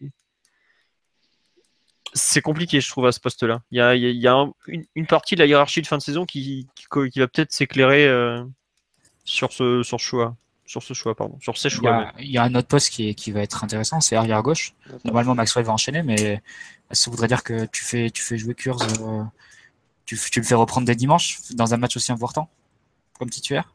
Ou bien tu refais enchaîner Maxwell pendant pour le sixième sixième match d'affilée? C'est compliqué comme décision, ça aussi. Visiblement, Maxwell va mieux qu'à une époque, physiquement. Bah, ça se ressent en tout cas sur le terrain, mais je ne sais pas s'il pourra encore enchaîner sur les deux matchs. Quoi. Faudra voir. Ça, je, ne sais pas si. Je pense que c'est lui qui décidera s'il est capable de le faire ou pas. Hein. Il se connaît mieux que, quiconque, hein, ça. Il sait s'évaluer globalement. On nous dit euh, Lucas sera sur le terrain, mais de là à le voir, euh, c'est autre chose. On verra. Euh, un mot sur le DS et le futur d'Emery? Bah non, j'en ai parlé il y a 5 minutes euh, en disant que pour l'instant c'était le grand flou et qu'il n'était pas encore à Paris. Hein. Est-ce que finalement ce Monaco PSG Monaco qui va opposer un PSG qui a besoin de gagner contre une équipe de Monaco qui va envoyer des remplaçants et qui s'en fout un peu de la Coupe de, France, est-ce que c'est un choc au rabais qui finalement arrange tout le monde? J'avais mis ça comme thème. Qu'est-ce que vous en pensez de ce match Déception bah, Monaco s'en fout complètement, mais de toute façon, ils vont faire, euh, ils vont faire jouer les jeunes. Si ça se trouve, les jeunes seront beaucoup plus motivés que euh, si Jardim avait aligné une équipe euh, classique et quoi qu'il arrive, il y aura une équipe compétitive, puisque le règlement, je crois, oblige à faire jouer 5 ou 6 joueurs pro, non C'est pas ça 7. 7, mais 7 sur la feuille de match. 7 sur la feuille de match. Donc forcément, Monaco, quoi qu'on en dise, je pense pas qu'ils vont venir pour, pour s'en prendre 6. Et Paris, bah, malheureusement, la Coupe de France, c'est le seul trophée, en tout cas, c'est le trophée qu'on est le plus proche de remporter en, en cette fin de saison. Donc Monaco, ce match-là, ils s'en foutent complètement. Mais c'est piège parce que bah, du coup, ils ont absolument rien à perdre et, tout à gagner. Alors que nous, pour le coup, on a tout à perdre. Personne ne comprendrait que Paris euh, gagne pas mardi, euh, mercredi, pardon, et en plus. Euh, et en plus facilement vu qu'on annonce un grand turnover de la place de, de Monsieur Jardim. Bah lui, il l'a dit, j'ai pas le choix. On a joué il y a trois jours à Lyon, on avait déjà joué quatre jours avant contre Dortmund je suis obligé de s'y retourner quoi. Donc lui je le comprends. Et il a des blessés en plus donc euh... non non mais je, je tape absolument pas sur euh, sur Jardim euh, n'importe sincèrement c'est inespéré que Monaco fasse une euh, telle fin de saison et, et nous à sa place on ferait exactement la même chose donc y a... en plus ça nous arrange parce que normalement on doit passer mais mais, mais encore une fois, je répète, ça ne veut pas dire qu'on aura un match facile parce que justement Jardim va faire tourner. Au contraire, ça peut être plus compliqué que s'il avait aligné son équipe type bah, qu'on aurait lâché le match parce que, enfin, inconsciemment en tout cas, parce qu'elle a des, échéances beaucoup plus importantes qui arrivent la, semaine qui arrive, enfin, qui vient, pardon. Et surtout, je pense que s'il va faire tourner, ça veut pas dire non plus qu'il va pas préparer le match. Je pense qu'il va quand même préparer quelque chose et peut-être préparer une équipe très défensive. Euh, bah voilà, très travailleuse, comme, euh, comme, rigoureuse. Comme ça, nous, comme ça nous embête très souvent par des princes ces derniers, ces derniers temps. Et, on a déjà prouvé que cette saison en Ligue 1, que face à des équipes qui, euh, qui ont très peu de talent en face, avoir beaucoup de difficultés à, marquer contre elle. Quoi. Donc euh, Monaco, ils peuvent très bien s'en tirer s'ils si, préparent un plan de jeu vraiment euh, tous, dans leur, tous dans leurs 30 mètres. Et le fameux bloc, le gros bloc. Le fameux bloc. Ah, parce qu'il sera, il restera quand même des joueurs de qualité euh, devant. Ouais, c'est sûr. Pour, il y aura Germain, il y aura des voilà, pour pouvoir faire éventuellement la différence. Donc, Dira, je pense que pense que, ouais, par exemple, je pense que ce sera un match, euh, ce sera, ce sera quand même un, match, euh, ce sera pas un choc euh, forcément au rabais. ce sera un match difficile. Il y a moins que ce soit un match de haut niveau quand même, même si l'équipe de Monaco sera sûrement mixte. Je pense pas qu'il y aurait tant de joueurs de CFA que ça dans, dans le 11 de Jardim. Il y a déjà les remplaçants habituels qui sont habitués à la Ligue 1 qui risque déjà de jouer. Donc euh, voilà, il y aura quand même des bons joueurs en face. Je pense que ça va être un match, euh, une vraie demi-finale. Bah, en fait, en regardant bien leur, effectif, où il va y avoir du, bah, du Ragui notamment, il va y avoir du Almami Touré, je pense qu'on aura Georges, euh, l'arrière gauche. Je serais pas surpris que De Sanctis joue dans les buts, c'est quand même un ancien international italien. Cardona, on m'a dit qu'il était très bon. Cardona, ouais, mais lui, bon, je pense qu'il va un peu souffrir parce que euh, il va quand même se coltiner Thiago Silva, euh, Marquinhos, c'est pas, pas donné à tout le monde. Mais en défense, euh, moi je pense qu'ils vont avoir peut-être du mal, ça va être sur les postes de défenseurs centraux parce qu'ils ont, j'ai l'impression, ils veulent faire souffler Glick et Jemerson qui jouent beaucoup. Ils ont personne, ils sont légers. Et voilà, ils ont que Diallo qui est un, bon jeune, mais bah, très jeune, très peu d'expérience. Est-ce qu'ils vont mettre Agui avec lui dans l'axe? Dans ce cas-là, ça veut dire Georges à gauche, mais jusque-là, euh, Jardim n'osait pas trop le mettre euh, arrière gauche, il le mettait plutôt milieu gauche. Je pense qu'ils vont devoir faire jouer un de leurs défenseurs centraux euh, titulaires pour, enfin peut-être faire un des deux. Je pense, plutôt pour Jemerson que pour Glick, qui a encore, un peu moins joué que, le, Polonais qui a fait un nombre de matchs hallucinant alors qu'il a joué l'Euro en plus. Je, au milieu, j'avoue que je reste. bah, il y aura du Moutinho forcément, Dirard, comme vous l'avez dit. Je serais pas surpris qu'il y en ait un des deux entre Lemar et Bernardo Silva, par exemple. Plutôt Lemar que Bernardo Silva, parce que Bernardo Silva a quand même un peu de mal en ce moment. Euh, Devant, probablement le Jemerson, euh, le Germain Cardona que, dont a parlé Alexis. Mais je sais pas, je suis pas sûr que je suis pas. J'ai vu que des supporters gars qui parlaient de Endoram, tout ça, j'ai un peu de mal à y croire qu'ils balancent 3-4 jeunes d'un coup comme ça au milieu. Pareil. Il y en aura dans le groupe, mais sur le terrain, euh, mm. il y aura plus, il y aura pas, mais il y aura une très grosse partie de, quand même de joueurs de Ligue 1, je pense. Mm. Tiens, euh, juste côté Paris, je reviens dessus parce qu'on nous dit euh, Kim Pember arrière gauche. Oh, j'ai pas de mal à y croire, honnêtement. peut-être euh, éventuellement sur euh, la dernière demi-heure pour faire souffler Maxwell si le match est acquis. Mais sinon, j'ai un peu de mal à y croire, ouais. Et on nous dit Rabiot, Draxler, Marquinhos, Areola, Kurzawa vont peut-être débuter. Ça fait pas mal comme changement. Je pense que Kurzawa, vous pouvez l'oublier. Hein, il sera pas prêt. Hein. Il a pas repris l'entraînement. Ça fait deux semaines et demie qu'il est blessé. C'est c'est pas la peine quoi. Enfin, il sera pas là. Je, je le vois pas euh, demain. Ça me paraît. Enfin, après-demain, ça me paraît beaucoup trop court. Mais d'ailleurs, on a des nouvelles parce qu'au départ, il devait quand même être remis pour Montpellier. Et on sait que la pubalgie, euh, enfin, le retour de Verratti l'an dernier, il a souvent été repoussé. Euh, de trois jours en trois jours et au final, il était absent jusqu'à la fin de la saison. Donc, est-ce qu'on se dirige un peu vers par le même scénario pour Kurzawa ou si Non, lui, il est, blessé au genou là. C'est pas la pubalgie, donc il travaille dur, mais. Ouais, c'est toujours le genou. Bah, t'as vu, enfin, c'est déjà un miracle s'il s'en sort avec deux semaines d'arrêt. Quand souviens-toi, euh, on n'était pas très rassurés euh, quand il est sorti des terrains contre Guingamp. Euh, bon, je pense que ça va, il va revenir pour la fin de saison. lui, comme comme Pastore, je m'attends plutôt à les retrouver pour Bastia, perso. Après, c'est pas spécialement basé sur des infos. Hein.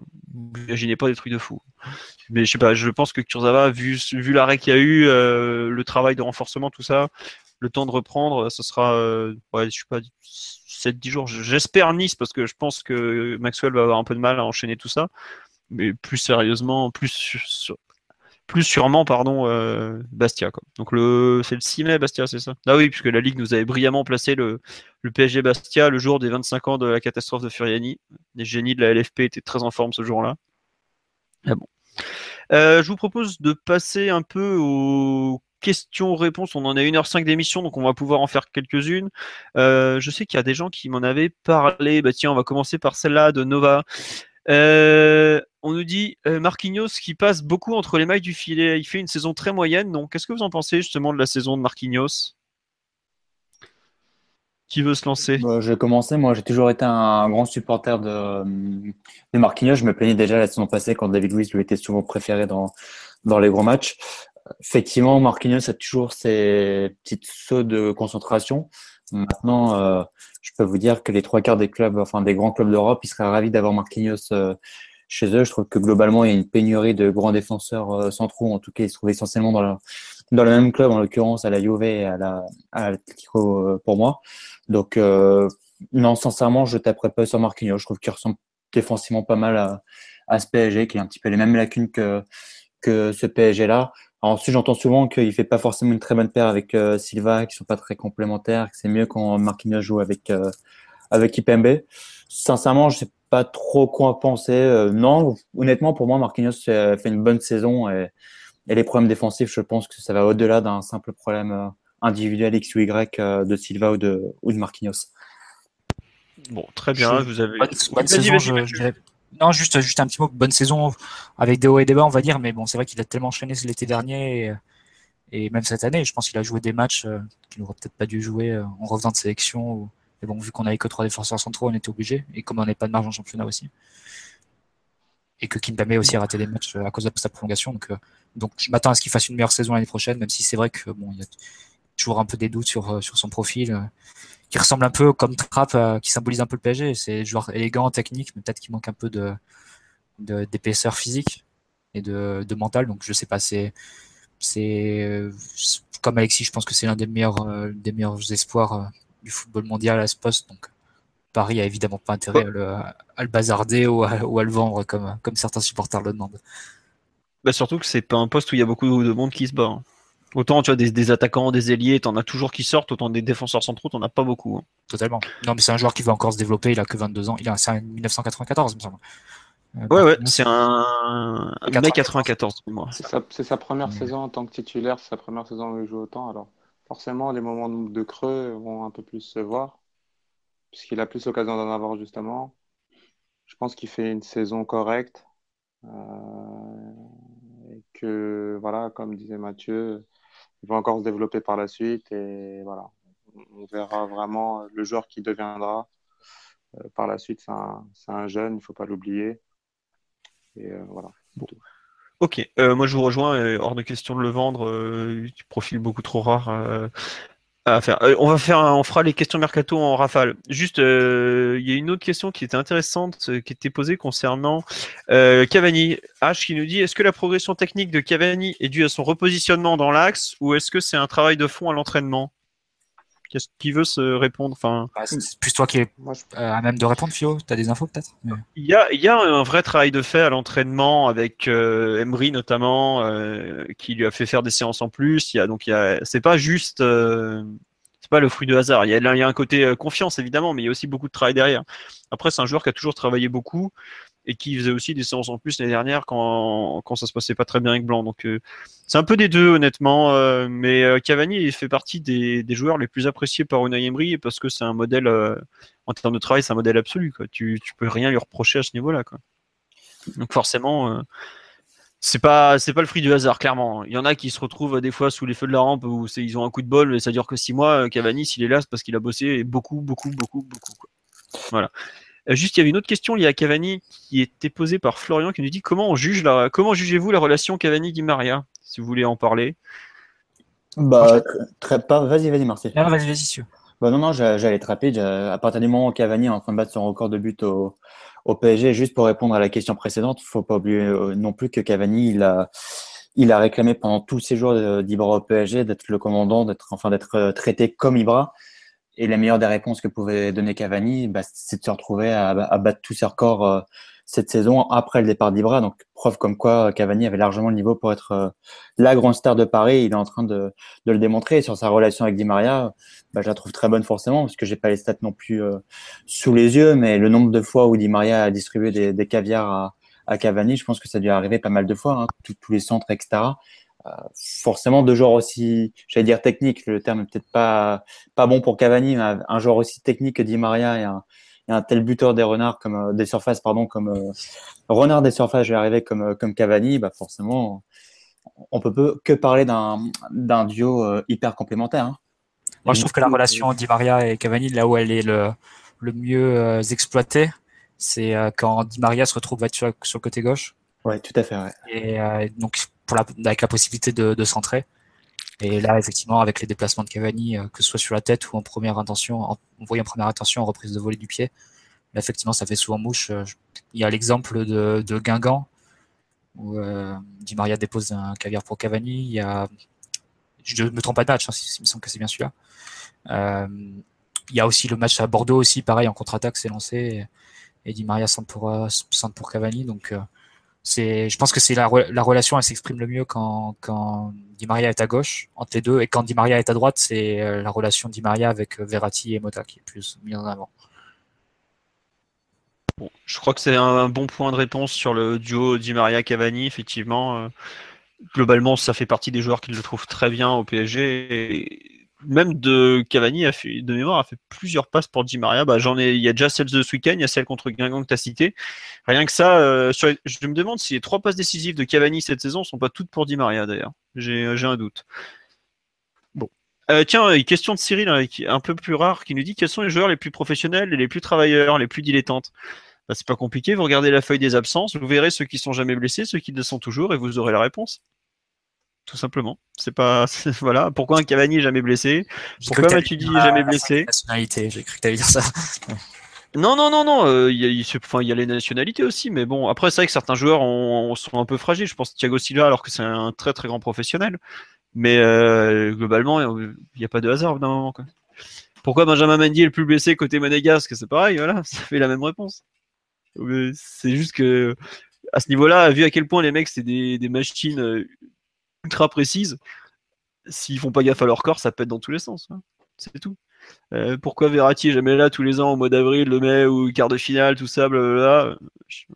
Enfin, globalement, je trouve que c'est vraiment c'est un truc où c'est limpide, mais à un point inimaginable, c'est vraiment les, blessures. Après, forcément, qu'il y a des joueurs qui sont plus ou moins fragiles que d'autres, mais sur la durée, euh, la fragilité, euh, voilà quoi. pourquoi Mota il se blessait autant quand il était jeune, alors qu'il sortait beaucoup, et maintenant il arrive à faire des saisons à 45 matchs sans problème? Bon, voilà, je sais pas. C'est la, réponse assez simple. on me confirme que toutes les passes décisives de Cavani sont pour Di Maria. Alors, la candidature au poste de directeur sportif de Rafou Mercato ne sera pas étudiée tant que Rafou Mercato n'aura pas fait ses preuves dans un grand club étranger. Voilà, Monsieur Rafou Mercato va arrêter de, de, de squatter le Culture PG Live. On me demande s'il faut être sérieux pour participer au live. Bon, bah, la preuve que non, vu la question. On me demande est-ce que Lucas va rendre l'argent? je sais pas. Déjà, il aimerait bien rendre les ballons à ses potes, donc euh, on n'en est pas là. On va faire juste un point mercato, parce qu'il y a eu pas mal de questions là-dessus. Pour le poste de directeur sportif, comme plus tôt dans l'émission, pour l'instant, j'ai l'impression que c'est pas beaucoup avancé. Enfin, j'ai l'impression, un peu plus que ça, que c'est pas si avancé que ça. Le Parisien dit qu'il y a quand même beaucoup d'entretiens sur les dernières semaines. Oh oui, mais ça, des entretiens, ils en font, mais pour autant, il euh, n'y a pas grand monde visiblement qui est proche de signer. Hein, donc, il faudra attendre encore un peu. Euh, Est-ce que les directeurs visés sont déjà en poste?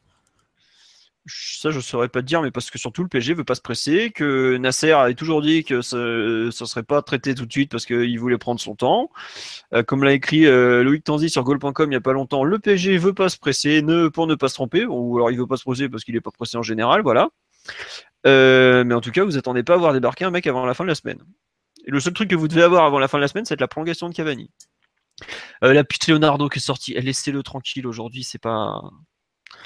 Je pense que si le monde, si le doit ressortir. Ryan n'est pas, crédible. Bon voilà quoi, je pense que le, tweet name suffit à, tout dire.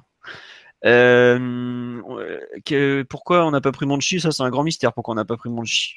J'aimerais bien genre avoir la vraie raison d'ailleurs. Je comprends toujours pas. Ante René, oui, ça fait partie des noms euh, très très à suivre. L'autre de l'Atlético Madrid, la Bertha, euh, je conseille aussi de le suivre. Je, pense que des joueurs, euh, des joueurs, les, directeurs sportifs proches de la Galaxy Mendes sont ceux qu'on a le plus de voir de chances de voir à l'arrivée au PSG. Parce que ça fait partie de ceux qui font, qui ont une certaine influence, je dirais, autour de la direction du PSG. Ah, tiens, voilà ce que je disais sur les blessures. Maxwell, on me dit, là, Simon, Maxwell n'a jamais eu une seule blessure musculaire chronique, euh, musculaire ou chronique en 5 ans. Voilà. Euh, poste pour Maxwell au PSG l'année prochaine, euh, très envisageable. Aujourd'hui, c'est un peu l'inconnu, il va finir la saison, mais ça fait partie des, choses qui sont évoquées en tout cas. C'est déjà pas mal. que dit Hudson Edouard Il s'entraîne avec les pros de Toulouse, mais il joue. Je sais pas s'il a joué avec la réserve ce week-end, mais en tout cas, il n'est pas retenu dans le groupe. Donc il va finir la saison sans jouer jusqu'à la fin du prêt. Donc euh, bah là, il lui reste un petit mois à faire à Toulouse puisque la saison se finit le 17 mai de mémoire. Oui, c'est ça, le 17 mai. Voilà. Est-ce qu'un joueur au profil de Verratti est envisagé pour le mercato? Bah en théorie oui, quelques bouts de noms qui sont sortis, mais bon, il y a quand même pas grand chose euh, aujourd'hui. Le globalement, le, j'ai deux gros doutes aujourd'hui quant au fait que le PSG ait réellement défini des, des profils à chercher. À part certains postes euh, évidents comme euh, arrière gauche où forcément bah, Maxwell on sait qu'il va pas continuer. Euh, un poste en attaque, notamment avec les pistes d'Alexis Sanchez qui revient, qui est une piste avancée, tout ça. Voilà. Est-ce que Iconé restera non plus à Montpellier? Iconé fait partie des joueurs qui sont très appréciés pour Anna Emery. Je serais pas surpris qu'il tente de le récupérer. À mon sens, il y aura un choix à faire entre Iconé et Gadesh, par exemple. Voilà. c'est possible qu'il reparte dès, cet été. Bah, euh, son agent est pas content du temps de jeu qu'il a. Euh, il est très sérieux l'entraînement, très travailleur, mais bon, euh, il a envie de jouer. Agent, oui, oui, c'est Mendes, oui, oui. Ah oui. Mendes, il s'occupe du temps de jeu de Gades. Ah, Mendes, il a, il a perdu beaucoup de joueurs qu'il représentait, et donc aujourd'hui, ceux qu'il a encore dans son portefeuille s'en occupent un peu mieux. Ouais, mais il a des affaires en Chine et tout. Enfin, je me doute que c'est, je me doute, je doute un peu mais que ce soit le truc qui préoccupe le plus quand même Gades. Hein. Il sait très bien le mec joue et quand le mec ne joue pas. Il, tu sais, il gère une grosse boîte il sait très bien qui joue, qui joue pas, et il a bien vu qu'il jouait pas beaucoup. Euh, il est très proche de Benfica et tout ce qui se passe à, à Guedes euh, retourne forcément. Il y a des retours à Benfica vu que c'est un enfant du club. Euh, voilà on lui demande Mbappé ou Sanchez. Euh, je pense qu'Mbappé n'est pas sur le marché pour le PSG, donc ce sera plutôt Sanchez. Effectivement, si on recrute un bon joueur, peut-être que Iconé sera prêté un an de plus. Il euh, faudra voir la gestion des jeunes par rapport à la structure de l'effectif, au nombre de joueurs qui vont arriver, tout ça, c'est un peu compliqué. Est-ce qu'Athènes va rester? Bah, Visiblement, son, son entourage lui a mis en tête de rester à Paris. Euh, s'il reste à Paris, je suis pas sûr qu'il ait plus de temps de jeu que Krikoviak cette saison, par exemple. Et son absence de ce week-end, c'était bien un choix technique de C'est entièrement un choix technique, idem pour Krikoviak. Après, euh, tu regardes le. C'est dur d'enlever un joueur aujourd'hui dans, dans, le groupe. Non, mais par exemple, Nkunku et le Chelsea, y était quoi. Nkunku a fini en tribune. Hein. Euh, le Chelsea était en tout cas sur le, sur banc. il a fait D'ailleurs, on nous demande la rumeur le Chelsea prêté au LOSC de Bielsa.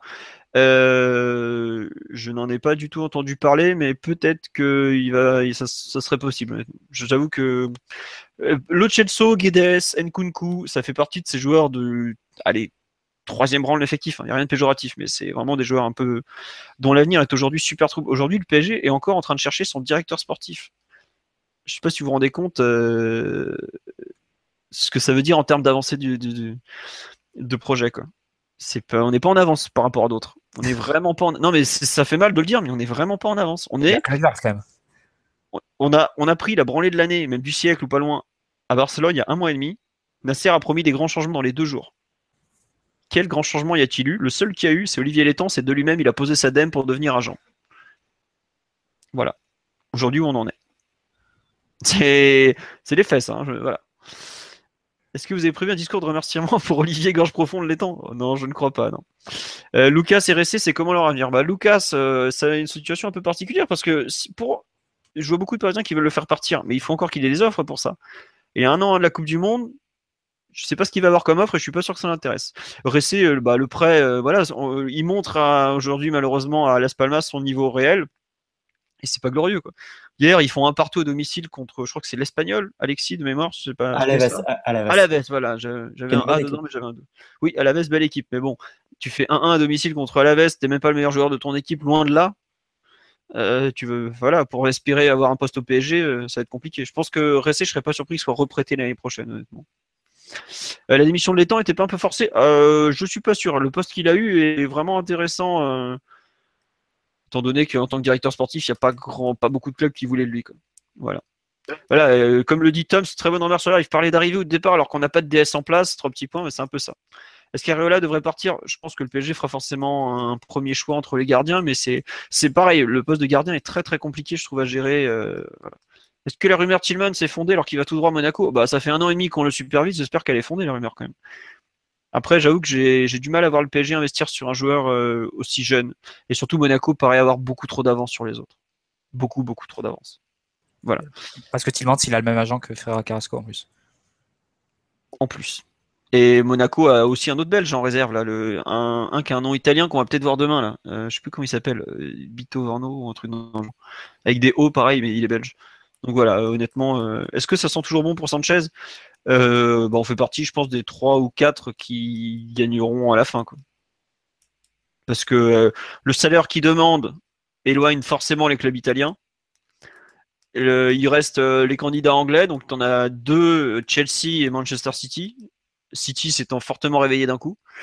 le problème, c'est qu'Arsenal refuse formellement de vendre un autre club anglais. Donc, à voir. Euh, quel top recrue pour le PG Je pense que si on doit avoir une top recrue, ça sera Sanchez, honnêtement. Puisque les autres. Euh, Isco, la piste s'est refroidie dernièrement et il est tout proche de prolonger au Real, donc euh, je vois pas trop qui on peut avoir d'autres en gros. Voilà. Est-ce qu'il y a d'autres Il n'y a que des questions mercato, donc voilà. Ah si, la situation de Nicolas Dehon. Ah, je pense que Nicolas Dehon fera partie de ceux qui, ne passeront pas l'été. Enfin, j'espère en tout cas. Parce que je crois que ce qu'on a vu cette année a, fini de convaincre du bien fondé de sa réputation. Euh, bon. Non, mais si vous avez d'autres questions que le mercato, moi je suis preneur parce que bon, au bout d'un moment, c'est pas non plus. Euh, surtout comme voilà, euh, il y a tellement de, de doutes sur l'avenir. Ah, tiens, on nous demande un avis sur Gaïa euh, et Ricardo Rodriguez. Alexis, toi qui suis la Liga, ou Eric ou Mathieu, qui veut parler de Gaïa justement? Bah, Gaïa, en fait, son vrai problème, il est défensif. C'est un, un, joueur qui est très porté vers l'avant, qui a une qualité de centre euh, pas mal. Mais le vrai défaut, c'est que défensivement, bah, un petit peu à l'image de Valence d'ailleurs, il c'est vraiment pas assurant sur risque. Et le deuxième problème, c'est que Gaïa se blesse pas mal aussi. Donc, euh, il y a beaucoup de fantasmes sur les joueurs espagnols parce qu'ils sont effectivement tous hyper techniques, etc. Mais faut pas oublier que le PSG, c'est un petit peu toute la difficulté, indépendamment de l'incompétence de, de nos chers dirigeants. Euh, jouer au PSG, je le répète, euh, c'est très compliqué parce que Valence, tu as, une grosse pression, tout ce que tu veux, mais aujourd'hui, Valence, ils sont même pas capables de terminer dans les quatre premiers de, la Liga. Au PSG, il faut pas oublier qu'on prend des joueurs dans le but de gagner la Ligue des Champions. Est-ce que Gaïa est un joueur qui doit être titulaire indiscutable dans une équipe qui gagne la Ligue des Champions à l'heure actuelle? Euh, Je suis pas convaincu. Maintenant, le problème, c'est qu'il y, a une vraie pénurie de postes. Et Ricardo Rodriguez, sincèrement, j'ai pas regardé euh, Wolfsburg, mais je lis partout que personne ne veut mettre les 22 millions d'euros. Donc, s'il était si fort, surtout le peu de latéraux qu'il y a, je pense que ça ferait longtemps qu'il y aurait un grand club qui aurait aligné 22 millions d'euros euh, dessus. Donc, euh, je m'avance beaucoup sur Ricardo Rodriguez, je le connais mal, mais je pense qu'il y a quand même beaucoup de fantasmes euh, sur le nom qui, qui circulent par rapport à, la vraie valeur des joueurs en question. Et tu penses pas que Gaïa, il a pas le profil du, latéral qui convient à Emery dans le sens où Emery, il a quand même très bien travaillé avec Jordi Alba, avec Alex Vidal par le passé, avec Alberto Moreno. C'est un peu le même type de joueur, pas forcément très bon défensivement au départ, mais qu'il a, qu'il a quand même réussi à développer. Donc. Euh. Ah mais non, clairement, clairement, techniquement, etc., il est hyper porté vers l'avant et tout. Mais regarde euh, le cas du PSG, je, regardais ça samedi, euh, samedi au parc. moi, je me rappelle au début de saison, les, les latéraux au PSG, ils jouaient pratiquement. Ailier, ouais je vais pas dire attaquant, oui, voilà, j'étais en train de chercher le terme. Sur la même ligne que les milieux offensifs, as raison. Bah ouais, et tout le monde disait, putain, on se, prend des contres, euh, en particulier à Monaco, on avait pris l'eau de tous les côtés. Et Marie, il a vite compris que quand tu joues comme ça en Ligue 1, bah, comme les autres équipes, elles, jouent à 11 dans leurs 30, mètres, bah, forcément, tu te prends des courants d'air. Encore plus dans ce PSG-là, où on, a fait 10 minutes là-dessus, où on n'a aucun équilibre à la perte du ballon, en tout cas, un, mauvais équilibre. Donc, euh, la Ligue 1 et, et la Liga, c'est tactiquement, c'est tellement, tellement, tellement, tellement différent, même si je trouve que la Liga, c'est hyper euh, italianisé euh, tactiquement, dans le sens où toutes les équipes, sont hyper bien organisées, etc. Et c'est pour ça que c'est, indépendamment du fait que les meilleurs joueurs euh, jouent dans les clubs espagnols, tous les clubs espagnols aujourd'hui vont loin en Coupe d'Europe. au PSG aujourd'hui, bah voilà, tu peux pas te contenter de prendre uniquement un, joueur qui est, enfin un latéral en tout cas qui est qui est fort techniquement, puisque ça fait ça fait des mois qu'on n'arrête pas de se plaindre qu'on a des latéraux qui défendent mal, que ce soit Royer, que ce soit Kurzawa, que ça soit Meunier. Et Gaïa, il est un petit peu dans la même euh, continuité. Et en plus, je le répète, il se blesse, euh, il est blessé en ce moment et, et il a eu pas mal de graves blessures, si je me rappelle bien. Enfin, en tout cas, de, de gros pépins ces, ces derniers temps. Et euh, je te rajoute que tu vois ses limites défensives, Unai Emery les voit aussi. Hein. Et Gaillard, je le vois typiquement le même profil que son prédécesseur à Valence, à savoir Bernat, qui est un mec qui plafonne complètement au Bayern et qui, qui t'emmènera nulle part, quoi. enfin qui t'emmènera pas plus haut. Quoi. Et pour parler de Ricardo Rodriguez, euh, cette saison, il joue, euh, il joue dans l'axe tellement ils sont en galère de, de joueurs côté, euh, côté Wolfsburg et je trouve qu'il a un peu de mal à passer un palier malgré tout. Bah, tu vois. Après, et François Doyle a sorti la piste Jordi Alba, visiblement pour demain. Ouais, mais Jordi Alba, il est pas avant de prix. On n'est pas dans le fantasme total, mais il est pas il est sur le marché. Vu qu'il est proche d'Emery, c'était pour ça que ça. Non, c'est pas un monstre défensif, mais aujourd'hui, je pense pas que le PSG pourra, se, euh, refuser euh, Jordi Alba. Le truc, c'est qu'il est pas en très bon terme avec euh, Luis Enrique, même s'il est redevenu titulaire ces derniers gros matchs. Mais le problème, c'est que Luis Enrique va partir, et vu la pénurie de latéraux qu'il y a, j'imagine pas le Barça assez stupide pour le laisser partir. Hein. Ouais, en plus, ouais. ah, Pépé, Pépé, ça fait partie des joueurs qu'on la piste est sorti il y a quelques semaines dans, dans un As de mémoire. Marca. Euh, Marca, oui, c'était pas, c'était l'autre. Et euh, bon, c'est pas, ça fait, c'est un peu sorti nulle part honnêtement. bon, je pense que je le vois plus rejoindre euh, City que, que, le PSG aujourd'hui. Bon. Et il a recommencé à se blesser d'ailleurs. Hein. Il en est à un super niveau et il s'est répété. Donc, Ouais. Et non, sur Ricardo Rodriguez, comme tu l'as dit, Alexis, il y a peu de clubs qui osent payer la clause. Et il y a quand même, bon, il a un avantage pour lui, c'est que c'est un super tireur de coup de arrêté et au PSG, on en a un peu besoin quand même, parce qu'on est quand même pas très précis dans ce domaine. Mais j'avoue que je suis dubitatif euh, sur, les, sur ces noms-là. je pense que le PG va galérer. Visiblement, vraiment un titulaire en puissance, parce que bah, Kurzawa n'a pas non plus donné totalement satisfaction. Et je me demande bien qui on va pouvoir faire signer à l'arrivée. On nous propose un retour de Lucas Digne. Non, euh, non Olivier, non. La piste Goulam, sans doute, qui revient de temps en temps. Mais... Ouais, la piste, la piste Goulam, la piste Goulam, comme je l'avais écrit il y a quelques semaines, était une des plus avancées et elle est sûrement pas à négliger. Euh, pour le docteur Roland, on me demande, je sais pas du tout ce qu'il va en être. Je ne pas, je suis pas sûr qu'il y ait des, des, des avancées à ce niveau-là. Il y a tellement de trucs à régler avant que bon.